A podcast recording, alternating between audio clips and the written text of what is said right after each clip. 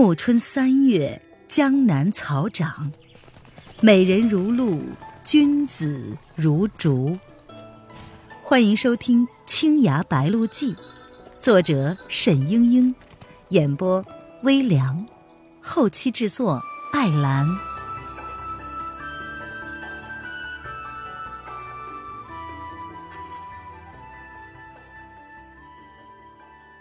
第十四章。惊险逃生，沈轩心里想着要冲过去将黎黎背在背上，两个人当一个人用。他手里握着长剑，从一侧暗暗的靠近两个人。不料这时石公的手上不停，脚底却忽然变了步子，竟飞起左腿向蒋灵谦的下盘扫了出去。石公是个精明人，他知道。蒋灵谦的天台武技所长就是轻功，与人比武，脚底一向是清洁灵便，以此制胜。这时候竟然站着不动，实在是古怪。但是施公是个十分谨慎的人，他虽然猜想蒋灵谦有伤，但仍恐有诈。他试探了良久，还不能取胜，所以决心冒险一搏。沈轩见到石公左脚既出，心中大骇。他知道李李无论如何也躲不了，顿时想也不想扑了上去，长剑撩向了石公的左腿，眼看就砍中了，那条腿却嗖的一下缩了回去。石公嘿嘿一声冷笑，左手扶向了沈轩的面门，右腿却已经如法扫出。这鸳鸯连环腿并不是什么新鲜的招数。但是变换的如此迅速，也很难得了。沈轩见到石公左手扇了过来，他本能的就往后那么一仰，身体开始晃动起来。忽然觉得随着刚才那一个动作一带，体内有一股劲力，如同波浪一样，涌到了持剑的右手上。嘿，剑锋就那么自然而然的一撩而转，势如流水，就跟着那手腕不觉得轻轻一拨。于是，风平浪静，他却听见石公一声惨叫，就见那石公已经坐到了地上。原来，沈轩后来那一剑，竟然正砍到了石公右边的大腿之上。虽然是用力不重，但是清绝神剑何等的锋利，竟然就将一条右腿生生的削了下来。石公痛楚不堪。坐在地上嗷嗷大叫，他将一柄钢刀上下左右的疯狂乱挥。沈轩担心蒋灵谦会被他的乱刀给伤着，急忙将蒋灵谦抱起来走开。蒋灵谦扶着沈轩的肩头，长长的吁了一口气。啪的一声，一段树枝落在了他的身后。那只紧紧抓住树枝撑着身体的左手，竟已经变得青紫。一场恶战下来，蒋灵谦也忍不住的身子微微的颤抖着。沈轩将他放到树底下坐下来，回头又看了看石公。但见石公坐在血泊之中，紧紧的攥着断腿，一张脸痛苦的扭曲变了形。他的那些下属急得焦头烂额，苦于动弹不得，也只有干瞪眼儿救不了他。沈轩十分的不忍。心想，此人虽然不善，但却并非恶贼。自己出手不知轻重，却害得他一生残疾，也太过分了。他尽量心平气和的说：“师公，我急于救人，失手伤了你，实在是万分的过意不去。不敢指望你见谅，但请稍安勿躁，好为你包扎伤口，否则一会儿失血过多。”恐有性命之虞。石公果然一下子平静了下来，他瞪着沈轩，目光有些古怪。沈轩略一迟疑，还是走了上去。离他只有一步，石公竟然猛地单腿一跃而起，钢刀就朝着沈轩的头顶抡了过去。他的嘴中还呼喊着：“老天爷，老子断了一条腿，活着干什么？跟你们拼了！”沈轩有所防范，早已经一跃闪开。他这一刀虽然是蓄势而发，却是心智大乱，没了准头。话还没有喊完呢，他却把刀一扔，复又倒下，捂着胸口在地上打滚，不停的咒骂。这一回，却是蒋灵谦怕他伤着了沈轩，握了一把绣骨金针在手里。他大刀抡起的时候，前胸朱穴就已经被钉上了。蒋灵谦道：“此人不识好歹，人家好意保他性命，竟然反咬一口，也别管他了，让他自己去。”沈郎，你去牵两匹马来，我们走吧。沈轩点了点头，心里也实在不敢再招惹石公了，就过去将那几个兵丁骑来的战马挑了两匹牵了过来。喂！石公见他们要走，又嚷嚷了起来：“你用绣骨金针定了我，就这样走了吗？”蒋灵谦道：“那还要怎么走？”师公强忍着怒气道。我，我可从来没有对你下杀手。拜托你，你，你把解药给我。沈轩心想：是啊，这绣骨金针奇毒无比，他若不得解药，那可是死定了。他望了蒋灵谦一眼，心里也盼望着他能救他一命。不料蒋灵谦嫣然一笑，他说。开什么玩笑，师公，你几时听说绣骨金针有什么解药？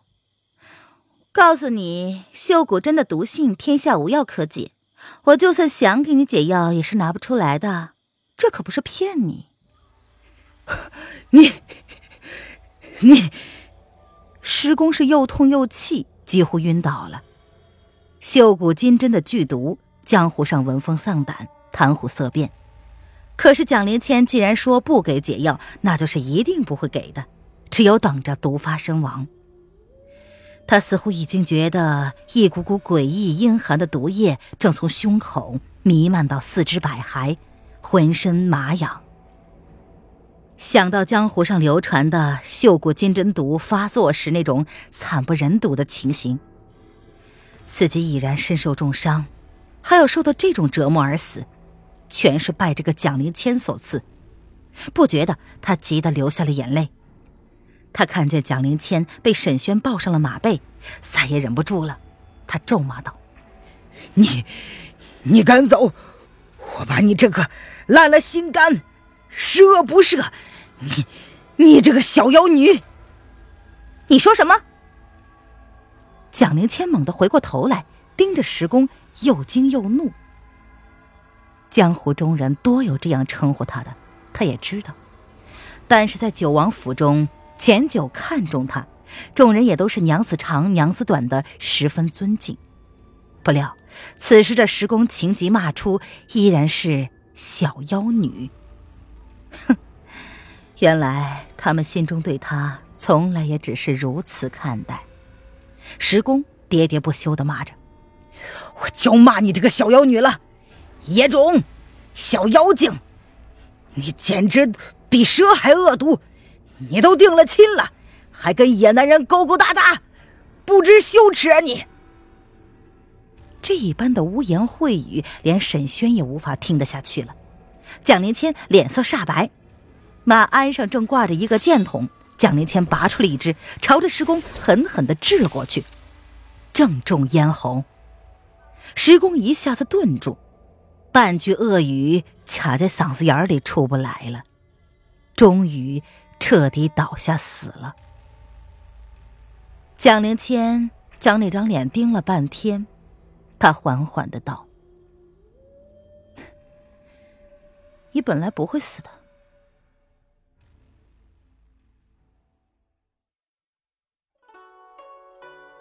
您现在收听的是由微凉演播的。《青崖白鹿记》，更多微凉免费小说尽在微凉微信公众号“微凉有爱”。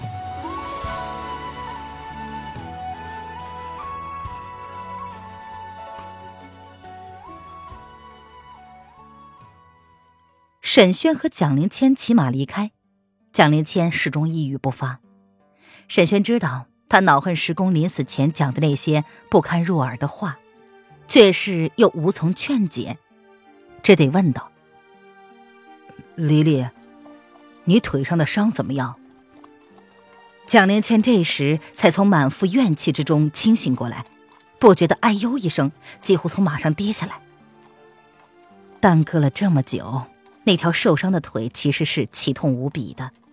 沈轩伸出手去扶他，不料他将身一闪，硬生生的推开了他的手。